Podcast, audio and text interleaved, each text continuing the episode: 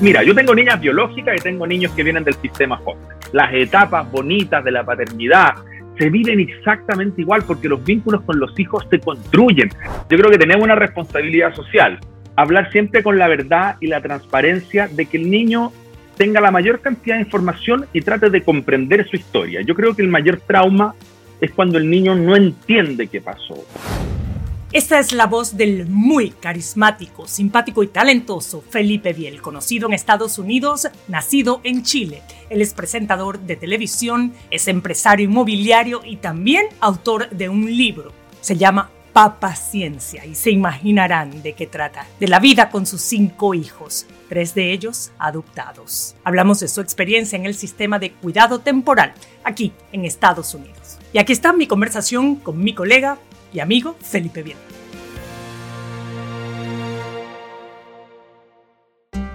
Y Sofía sabe que la amamos. Este es el sonido del amor y este el de la esperanza. Bienvenidos a Xiomara en 360, el podcast. Soy Xiomara González Correa, periodista de la televisión nacional en Estados Unidos. Mi enfoque, contar y reportar historias de carácter social. Mi vida profesional se la dedico a los animales y a los niños. Historias reales, gente real, sonidos que despiertan y motivan. Porque si aprendemos de los más inocentes y auténticos, probablemente nos hacemos más sabios. Vulnerable, algo despistada. obsesiva y madre adoptiva y de crianza temporal.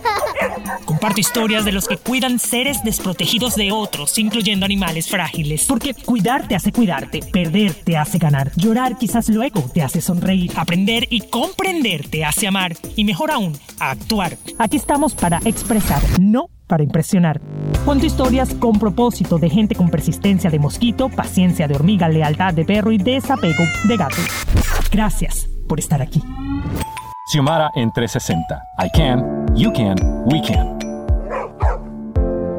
Y así es, Felipe Biel. Este, Felipe, tú eres una persona que, eh, una persona muy puntual en mi vida porque cuando mi esposo y yo empezamos con esto de la búsqueda de tener familia y todo este asunto, pues tú fuiste una de las primeras personas que yo contacté. Y me acuerdo que estabas en las Bahamas en una de esas tantas preguntas que te hice y me contestaste estando en tus vacaciones, Paula, que es tu esposa, si no lo saben, una ex Miss Chile. Y bueno, trabajé también con ella en un tiempo en la radio. Y bueno, es una pareja maravillosa, pero me acuerdo que siempre estuvieron muy dispuestos a guiarme. Y yo en ese desespero y en esa búsqueda, y evidentemente en toda esa desinformación, este, cuando yo salí de mi proceso, que fue de varios años, de unos cinco años, dije, wow, a mí no me gustaría que las personas pasen por lo que he pasado yo, que es total desinformación y lo que consigues es, o sea, es de todo y nada en las redes o en Google, ¿verdad? O sea, todo es como que no, no, no, como que no concuerda, etc. Entonces, bueno, primero que nada, a mí me hace feliz hablar contigo porque desde el punto de vista personal, yo te tengo full agradecimiento y bueno, me guiaste mucho y Paula también, así que bueno, primero eso, muchas gracias porque yo soy mamá, en parte gracias a ustedes. Así que gracias por ese. No, muchas gracias. Gracias a ti, Xiomara, por este tiempo en que podemos conversar y, y no, la, la, verdad es que yo creo que, bueno, si quieres te voy desglosando un poco lo que tú me comentas de la desinformación y todo. Yo creo que aquí hay una motivación inicial de los que nos metemos en este proceso, que es un fuerte deseo de, de, de contribuir, de ayudar, de, que uno siente de que tiene cosas pendientes en la vida, la maternidad, el, armar una familia de diferentes maneras, diferentes motivaciones, parte por eso. Em, y efectivamente hay mucha desinformación, sin embargo me he dado cuenta de que todos los que tienen estas ganas adentro de hacer algo, lo terminamos haciendo de alguna forma, aunque implique un enorme desafío producto de la desinformación. Yo siempre digo que para estas cosas hay que tener una gran convicción, pero hay que también tener un grado de locura, porque uno de alguna forma se mete en algo que uno tiene una cierta idea de cómo va a ser un proceso, pero en la práctica es muy poco lo que sabemos y cómo es. En el caso nuestro también fue completamente incierto. Cuando a mí me dijeron el programa de foster care, yo nunca supe en lo que me estaba metiendo. Dije, entretenido. Incluso lo encontré hasta práctico. Dije, qué cool que te llevan un bebé a la casa y uno como que lo cuida y después se lo llevan y uno como que ayuda, pero ni siquiera tiene que salir de la casa, casi como que súper práctico, dije yo. Eh, y claro, hay, uno propone, uno abre una puerta y ahí empieza una serie de situaciones que uno nunca sabe bien en qué termina. en el caso tuyo había una cierta convicción a, crear familia. En el caso nuestro era más bien una convicción de ayudar, de colaborar, de contribuir, de demostrar a nuestra niña biológica algo social y terminamos, y terminaron, terminamos metidos en el metidos en esto. Pero déjame decirte que ahora las, las cosas como que se voltearon porque para nosotros sí, inicialmente era pues formar una familia, pero cuando me doy cuenta que realmente lo que tenía era como ese aspecto maternal que no necesariamente implicaba que quería ser mamá, sino simplemente proteger. Y me doy cuenta, wow, a mí me gusta esto del foster care, que la gente a veces ni siquiera cabe resaltar que ni siquiera saben lo que es el foster care. Y les digo en español, cuidado temporal o sistema de crianza o cuidado temporal tampoco entienden. O sea, hay mucha, te repito, hasta en ese aspecto, hasta simplemente el título, ¿no? Lo que... sí, hay mucha desinformación. Estoy de acuerdo contigo. Y luego, en tu caso, tú querías simplemente aportarle algo a la comunidad, ayudar a una persona vulnerable, en este caso fueron tres niños, que hoy en día adolescentes, pero también te convertiste en papá. O sea, al punto, ¿no? O sea, que fue como que tú no querías ser papá, te conviertes en papá adoptivo de estos niños. Xiomara, que quería ser mamá, se convierte en foster parent de, varios niños. Exacto. Es interesante lo, como, como lo planteas tú, porque uno va en búsqueda de algo y la vida y, Dios, o como tú lo, lo quieras comprender, te, pone en una situación y por eso cuando tú me dijiste que bueno, que, buena voluntad tuviste tú de hablar, yo creo que uno inmediatamente cuando uno está en esto y toma conciencia de lo que es el programa Foster Care y lo que es la necesidad de los niños en riesgo social, uno, uno inmediatamente se transforma naturalmente en vocero y empieza, no sé si a ti te pasa, pero de alguna manera uno va con una historia que a cualquier parte donde uno vaya, basta con que te digan, ¿y tienen niños? Sí. Ay, ¿qué edad tiene? Y cuando uno llega y dice, no, mira, adopté, o son foster care, o ahí como que la conversación te detiene y todo el mundo quiere meterse un poco más y entender más. Yo creo que tenemos una responsabilidad social. Eh, y, creo que cada vez hay más eh, información y esperamos que cada vez más familias se, apoyen, porque lo bonito de esto, mira, yo tengo niñas biológicas y tengo niños que vienen del sistema foster. Y, te puedo decir que muchos de los procesos de padre, las etapas bonitas de la paternidad, se viven exactamente igual porque los vínculos con los hijos se construyen. El factor biológico es un factor que, que puede incluso ser irrelevante en la perspectiva del tiempo, porque las vivencias y las relaciones se construyen, y eso lo hablo con súper conocimiento de causa. Yo adoro a mis hijas biológicas, adoro a mis hijos adoptados, y, y, con ambos vivo los mismos procesos y tengo el mismo deseo de protegerlo y de cuidarlo, de orientarlo, y estoy loco con todos los niños, me encantan todos. Entonces, eso es la buena noticia, eso es lo bonito.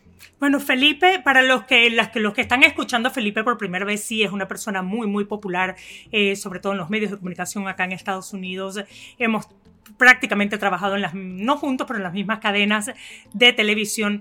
A mí se me hace muy interesante que tú te hayas convertido también en parte un vocero, no solamente a través de generar talleres, etcétera, que lo hiciste a raíz de lo otro que voy a mencionar, que es tu libro tú te das cuenta que para ser padre de cinco tienes que tener pa, pa, pa, pa, pa, pa, pa, paciencia. O sea, lo digo las veces de niños que tiene. O sea, cinco veces paciencia. Tienes un libro que se llama Pa Paciencia, que surgió al descubrir todo este, eh, este encuentro caóticamente feliz de tener cinco miembros este, que, no son, que no están biológicamente conectados, pero sí conectados por ese papá y mamá biológico adoptivo, que son ustedes, Paula y tú, este, y que pues nada más necesitaban esa guía, ¿no? Entonces, cuéntame un poco más sobre, sobre, sobre ese tema en general, de, de cómo se dio esto, Felipe. Mira, yo siempre lo mío, la gente como que se ríe un poco cuando lo cuento, porque en realidad tiene, la historia tiene mucho de tragicómico y de accidente del destino, porque nosotros fuimos a, buscar una obra social, especialmente para nuestras hijas. Y en, este proceso de hacer el curso nos contaron de tres niños que estaban en riesgo, que no tenían una casa, y yo puse la casa para cuidarlos un mes, porque yo dije, incluso dije que podría cuidar mellizo y por último la niña más chica, no sé, después ahí vemos cómo la, o sea, porque era una cosa completamente emergencia y temporal de la agencia. Y finalmente llegaron los... Ahora te, interrumpo un segundo para los que no saben. Este, eh, Felipe, bueno, adoptó a estos tres niños, pero cuando él empezó se, se, lleva la sorpresa porque creo que también de repente había un poco de desinformación, corrígeme si claro. este, porque está, era tu primera vez haciendo este trabajo, ¿no? Te das cuenta que... O sea, no solo mi primera vez, no tenía ni, ni la licencia, llevaba dos clases. Imagínate tú. Bueno, él se da cuenta se da cuenta que si acoge a uno van a separar a los otros. Y quién sabe Claro, si en el transcurso del tiempo, si se reunificaban con sus padres biológicos, que siempre es la meta, quién sabe si esos hermanitos se iban a reencontrar. Entonces, en mi caso, yo no, no pude separarlos, mi esposo y yo decidimos no separarlos. Claro. Y en tu caso fue igual, pero decir tres. No, o sea, que en- en un caso, día, en- porque te llaman en una hora y te dicen, los tienes ahí en una hora. Tres niños más en tu casa en en, una nuestro hora. caso, yo estaba en una clase en que la trabajadora social estaba hablando de lo difícil que era para ellos como agencia cuando recibían grupos de hermanos y cómo buscar casas para un grupo de hermanos y no tratar de separarlo. Y ella comenta accidentalmente, de hecho ahora tengo un caso de tres niñitos americanos chiquititos y como no tengo una casa, dice ella, para tres niños, voy a tener que buscar distintas casas. Y ahí yo le dije en el, en el break, oye, no, mira, yo tengo una casa, los podemos recibir, pero sin entender muy bien realmente lo que estaba haciendo. Y como tal como tú dices, efectivamente, unos días después me llevan los niños, que era por unos días o por un mes, y nunca conocí los niños y me los llevan y me los dejan en la casa y, y ahí empieza a- empezamos a tratar de sobrevivir con estos tres niños que no se portaban para nada bien, eran terribles. Y que además hablaban inglés, no eran Sí, niños inglés, eran hispanos, no súper eran latinos. Y la más chica tenía pañales, era un caos total. caos que a las dos semanas colapsamos, o sea, te lo hablo con toda honestidad. Y, y en eso no, no, no me no- hablo con total honestidad. A las dos semanas decidimos con Paula que no lo podíamos hacer. Y, decidimos que íbamos a llamar para decir que no podíamos. Y por alguna cosa, no sé por qué no llamamos ese día. Y seguimos y seguimos y seguimos. Y quizás por un deseo mío personal de no fallarle a mis hijas biológicas de decirle, yo le decía a Paula, no podemos quedar entre las niñas, hasta nuestras hijas biológicas, que, que, que, que nos rendimos. Entonces tenemos que seguir. Entonces, con eso, con eso nos fuimos a cinco años de padres guardadores. Y, y a los cinco años el caso finalmente no, no va hacia los padres biológicos, pero es curioso porque después de haber ayudado mucho a los padres biológicos y haber tenido un vínculo con ellos, eh, la decisión de que finalmente adoptáramos a los niños y se quedaran en nuestra casa fue en común con los padres biológicos. Los padres biológicos nos apoyaron porque sabían que con nosotros eh, ellos iban a poder tener algún tipo de vínculo con los niños, cosa que ha sido así siempre. ¿Se siguen viendo? ¿Es una adopción abierta? Sí, los vemos, son mis partners, eh, son súper Qué maravilla. partner mío, me ayudan. El otro día reté a la melliza, le dije, tú que no hiciste la tarea. Y se enojó, me mandó a la cresta y fue y llamó a su mami. Mami, el papá me dijo tal cosa, tal cosa. Y yo alcanzo a escuchar que la mami le dice, tú te callas y le haces caso a tu papá. Entonces, cuando tienes una mami biológica que está en ese... Y yo después le escribo, thank you, Samantha, por apoyarme, Wow. ¿entiendes? Entonces tenemos una ¿Y el súper papá? comunicación. ¿Y El el papá, papá es ellos, extraordinario, es un gringo lo más cool del mundo, amigo mío.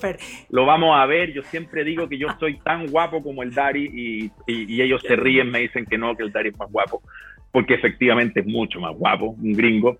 Eh, Me da mucha risa porque estos niñitos son súper, o sea, rubios, hermosos, nada más para ponerlos en contexto, que es lo que les quería eh, pues contar a los que no saben mucho esta historia de Felipe. Este, es, eran unos niñitos, o bueno, son unos twins, unos gemelitos, ¿verdad? Se llaman Trevor y Nevaeh, sí, una bella, una bella. Son, son mellizos, niño y niña. Y la, y la más. Nevaeh, oh, qué belleza. Sí, el papá, Exacto. Ana, Ana. La, la más pequeña. Y luego tienes los dos, tus dos hijas biológicas que hoy en día tienen, Celeste 20 22, 22 y 21. tu hija Almendra tiene 21. ¡Wow! El papá de los niños es un muchacho americano. Ambos tuvieron a estos niños a los 20 años. Tuvieron muchas dificultades y tuvieron muchas dificultades entre ellos como pareja a los 20 años con tres niños, poco trabajo, en fin, situaciones muy difíciles, pero nunca tuvieron problemas hacia los niños, de afecto hacia los niños. Siempre han querido mucho a sus hijos.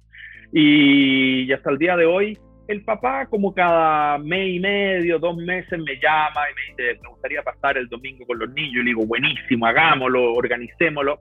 Y, y a- y ahora, ahora los niños están más grandes, son más teenagers. Entonces también me pasa que me dicen, no, yo el domingo tengo mis planes. No es que ni siquiera quieren quedarse conmigo, quieren ir con los amigos.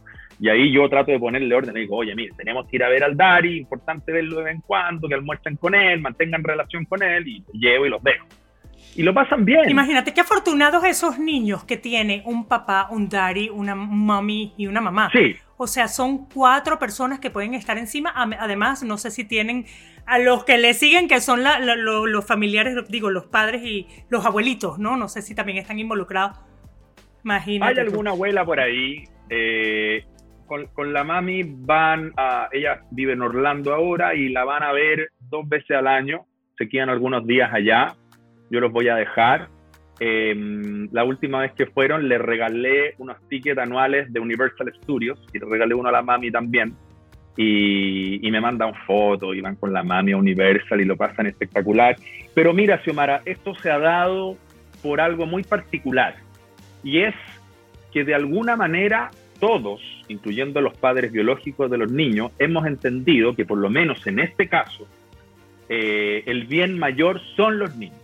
Y con respecto a eso, tenemos que todos ponernos en una sintonía en que sea lo mejor para los niños. Aquí nadie está peleándose los afectos, ni que me quiere más a mí o me quiere más allá. Al revés, yo utilicé una política en este caso porque el caso lo ameritaba, que también es importante entender que esto no es aplicable para todos los casos de foster care, porque hay casos que son más difíciles con situaciones más complicadas. En este caso, la situación era complicada entre los padres y por ser muy jóvenes, pero no era una situación complicada hacia los niños, que por eso se permite y se recomendó siempre que los niños mantuvieran vínculos con sus padres biológicos. En otros casos, eso no se recomienda y es completamente comprensible.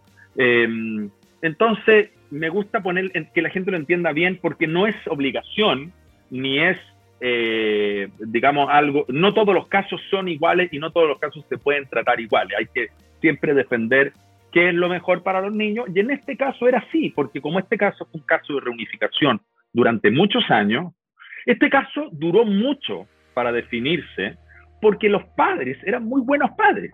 Porque si los padres son muy malos padres, el caso se resuelve más rápido, ¿entiendes? Cuando un padre está muy complicado, tuvo una situación realmente extrema, ese niño va rápidamente a adopción. ¿No es cierto? No es opción. Cuando el padre como que mira, como que podría ser interesante que se reunificara, parece que sí, parece que no, se les da oportunidad. Eh, y en una oportunidad y al final se definió que no era posible, por lo menos en este caso, pero sin embargo eh, se dejaron las puertas abiertas. Y fíjate que ha sido mejor en este caso porque se ha regulado solo. Eh, y los mismos niños ya son grandes, tienen 13 años. Ellos me dicen, papá, no quiero ir, o papá, puedo ir unos, pero solo unos días. Entonces, se reguló naturalmente, pero es porque este caso tenía esta cosa particular. Y a eso iba Felipe. Y a eso iba. Un tema muy común eh, que, que, bueno, al parecer es muy típico, sobre todo en los padres adoptivos, ¿verdad? Me imagino que funciona también igual en las, sucede igual en las familias biológicas de, con hijos biológicos pero eh, de hecho hay un libro o varios escritos al respecto, Primal Wound, que es como la herida primaria, digamos, ¿no? Y que empieza eso como que a, notarse, a manifestarse justo en la edad en la que están tus tres hijos adoptados ahora, que es la adolescencia. Es como que esa herida de la infancia que empiecen a decir, ¿qué pasó? ¿Dónde está mi identidad? ¿De dónde vengo? ¿Por qué estoy aquí? Todas estas preguntas. ¿Qué ha pasado con las preguntas de tus hijos? A pesar de que afortunadamente hay una buena relación, hay sin embargo una separación y esa separación duele, ¿no? Cuando uno, en una etapa cuando ya está como más maduro, etcétera, cuando uno reflexiona, esto lo asumo, este, y me lo han comentado muchos familiares, ¿no? De, de, adolescentes biológicos, que la etapa más difícil no es la inicial. No. no es ese bonding, no es esa manera, ¿sabes? No, es cuando llegan a la adolescencia, que empiezan a tener todas estas crisis emocionales que muchas veces se convierten en mentales, incluyendo lo que llaman el PTSD, que es el post-trauma, un trauma de separación, que requiere, bueno, muchas cosas, incluyendo asistencia médica. ¿Qué te ha pasado a ti al respecto y cómo has manejado tú la salud mental de esos, de esos tres muchachos?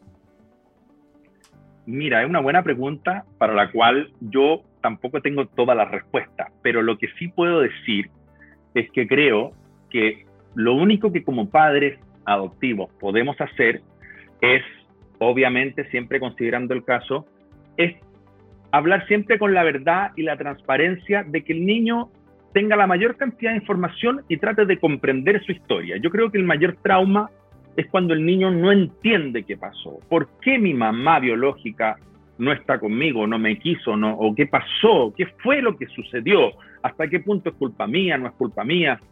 Creo que cuando el niño entiende su historia y tiene todas las piezas de este rompecabezas, se le va a hacer más fácil sobrepasar esto. Yo creo que todos los niños tienen sus crisis. Las crisis, Xiomara, los tenemos todos. Los niños biológicos tampoco se libran de las crisis. Eh, uno nunca tiene garantías con los hijos. Sí, pero las crisis de identidad son dolorosas, ¿sabes? las crisis yo, yo, creo que lo único que podemos hacer, por lo menos en este caso, ha sido muy particular porque estos niños crecieron con un libro muy abierto en su historia. Entienden perfecto la, la situación, y, y no, no, no, hemos llegado a una edad en que yo tenga que decirle, lo, siento y les digo, miren, no le habíamos querido decir por cuidarlo a ustedes, pero ustedes son adoptados, o ustedes, o su mami pasó por tal cosa. Eso no pasó en este caso, porque en este caso ellos han crecido siempre en contacto con la mami, en contacto con el Dari, y una vida con cuatro Daris. Eh, y, y, de alguna manera con mucha sinceridad también en el discurso hacia ellos. Entonces creo que en ese sentido, pienso yo, que les va a favorecer más para entender. Aunque creo que tampoco van a estar exentos de sus crisis y sus cosas. Y uno como papá lo único que puede hacer es apoyar y guiar. Y, creo que tienen todo bien claro. Yo siempre trato de remarcar lo afortunados que ellos son. Y les digo, oye, ustedes tienen lo mejor de todos los mundos. Porque hablan con la madre, hablan con el Dari, tienen un papá. Tienen 18 primos en Chile.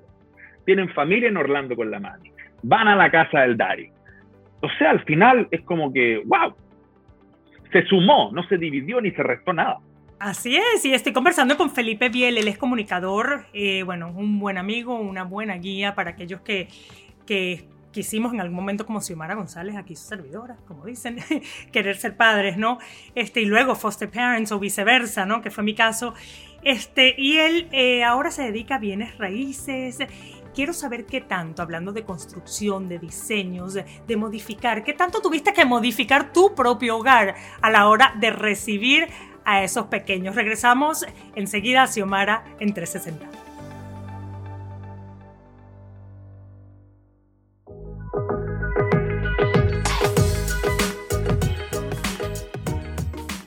Bueno, ya que estamos de regreso con Felipe Biel, comunicador, presentador de televisión y también, por supuesto, inversionista en bienes raíces. Y antes de irme le preguntaba a Felipe, ¿qué tanto, aplicándolo ya a tu hogar, ¿no? Eso de que dicen en casa herrero cuchillo de palo. Bueno, a ver, ¿qué tanto hiciste tú para modificar ese ambiente? Porque a la hora, los que no saben, a la hora de que te posicionen o te lleven a tu hogar a uno o a varios niños, en este caso como el de él, que son hermanitos, pues tienen que hacer un estudio de hogar, asegurarse que este lugar, por supuesto, cumple con todos los requisitos para que estos niños estén en un hogar no solo amoroso, que es muy importante, sino también seguro y con plena protección, ¿verdad?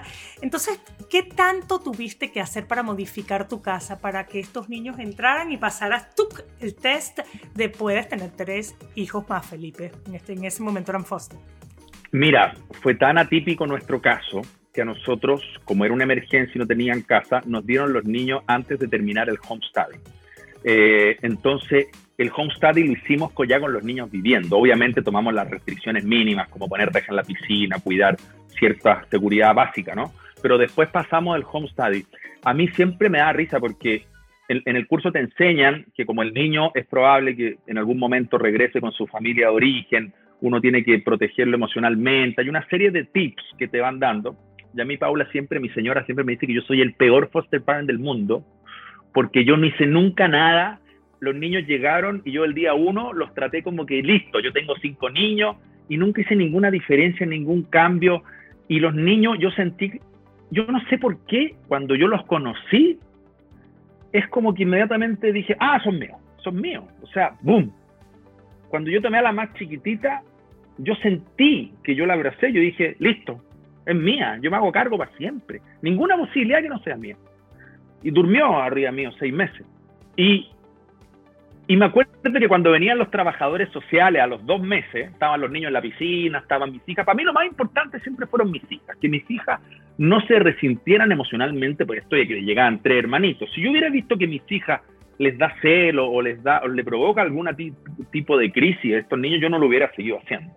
Pero siempre a las hijas nuestras grandes, que son espectaculares, las tratamos como parte del equipo de los padres, ¿no? Entonces, como, como cuatro que tomábamos decisiones sobre estos tres que llegaron, pero nunca fuimos dos con cinco niños. Siempre fuimos cuatro para ayudar a tres. Incluso mantuvimos siempre las vacaciones de los cuatro, dejando a los tres, las vacaciones de los dos, yo y Paula dejando a los cinco, y las vacaciones de los siete. Eran tres vacaciones que siempre se diferenciaron. Esa parte económica, porque se agregan más viajes, me lo acabas de explicar, esto es tremendo reto. Mira, Dios, gracias a Dios, es generoso y me puso después una carrera de real estate que gracias a Dios anda bien. Eh, ha sido, yo siempre digo, ha sido un pésimo negocio porque todo cuesta siete veces, tres veces más, pero yo por lo menos nunca saqué ningún cálculo económico. Yo soy lo más irresponsable que hay. Yo me tiré a la piscina, yo lo hice y dije, vamos. Y, y, me acuerdo que los trabajadores modificamos la casa, las dos niñas juntas, al niño le dimos una pieza.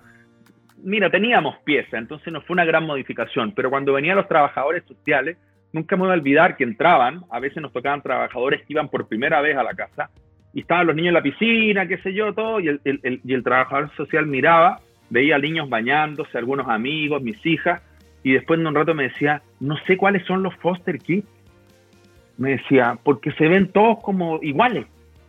Y en realidad tú los conoces, el niño físicamente súper parecido a mi señora, entonces nadie entendía quiénes eran los Foster. De hecho, cuando contábamos la historia y contábamos que ellos niños eran Foster, la gente no podía entenderlo porque se mimetizaron muy rápido. Hablaron español. Y no, y terminan pareciéndose de verdad uno. Mi hijo es igualito a mi esposo, igualito. Claro, yo, la, yo nosotros rápidamente a los tres meses, y el primer viaje a Chile, los niños mellizos han ido a mi colegio en Chile todo un verano. Entonces, en ese sentido, fue muy natural. Rápidamente los niños se impregnaron. Por eso a mí me dicen que soy un foster parent muy malo, porque yo el del día uno los traté como hijos míos. Yo creo que también eso viene de familia, por tu lado, porque tú empezaste todo esto inspirado en tu hermana que había adoptado en Haití, una mujer de Chile, tu hermana, en donde de repente hay algún tipo de racismo, todavía hay algún tipo de... Sí, ¿sabes? No, había, no, había, ningún moreno en Chile. Absolutamente. Y de repente llega tu hermana súper valiente con un, una niña, en este caso, eh, ¿cierto? Es una niña. Sí. Adoptada en Haití. En un momento difícil de Haití, va esta mujer y adopta a esta niña. Y es la sobrina de Felipe. Imagínense estos súper rubios que adopta Felipe acá y luego sale con esa morenaza, todo, o sea, la superfamilia diversa. Yo creo que ustedes lo hacen, y yo te voy a responder, Felipe, y esta es una intuición, pero yo creo que ustedes lo hacen A, porque son amorosos, B, porque se dan cuenta que terminaron ganando ustedes. Termina uno ganando, termina uno trascendiendo, como cambiando tanto. Yo me considero otra persona. El impacto que tienen tus hijos, el impacto que tienen las personas que ven lo que hacen yo creo que eso los mantuvo a ustedes motivados. Yo te felicito, Felipe, tenemos que irnos, pero te felicito de corazón a ti, a Paula, a tus hijos, por todo lo que han hecho. Gracias a ti, Xiomara. Te felicito también a ti, a tu esposo, a la familia linda que han creado. Y bueno, a seguir motivando gente, porque hay muchos niños por ahí eh, eh, esperando eh, para incorporarse a una familia y, y con muchas bondades y cosas buenas por entregar. Se te quiere. Abrazos. Xiomara en 360 es una producción de Xiomara 360 y Actualidad Media Group. Más información en xiomara360.com. Tus comentarios y reviews en esta y la mayoría de las plataformas de audio disponibles me ayudarán a crecer y a llevar mejor el mensaje a quienes quieran escucharlo desde el corazón. En las redes soy Xiomara Radio TV.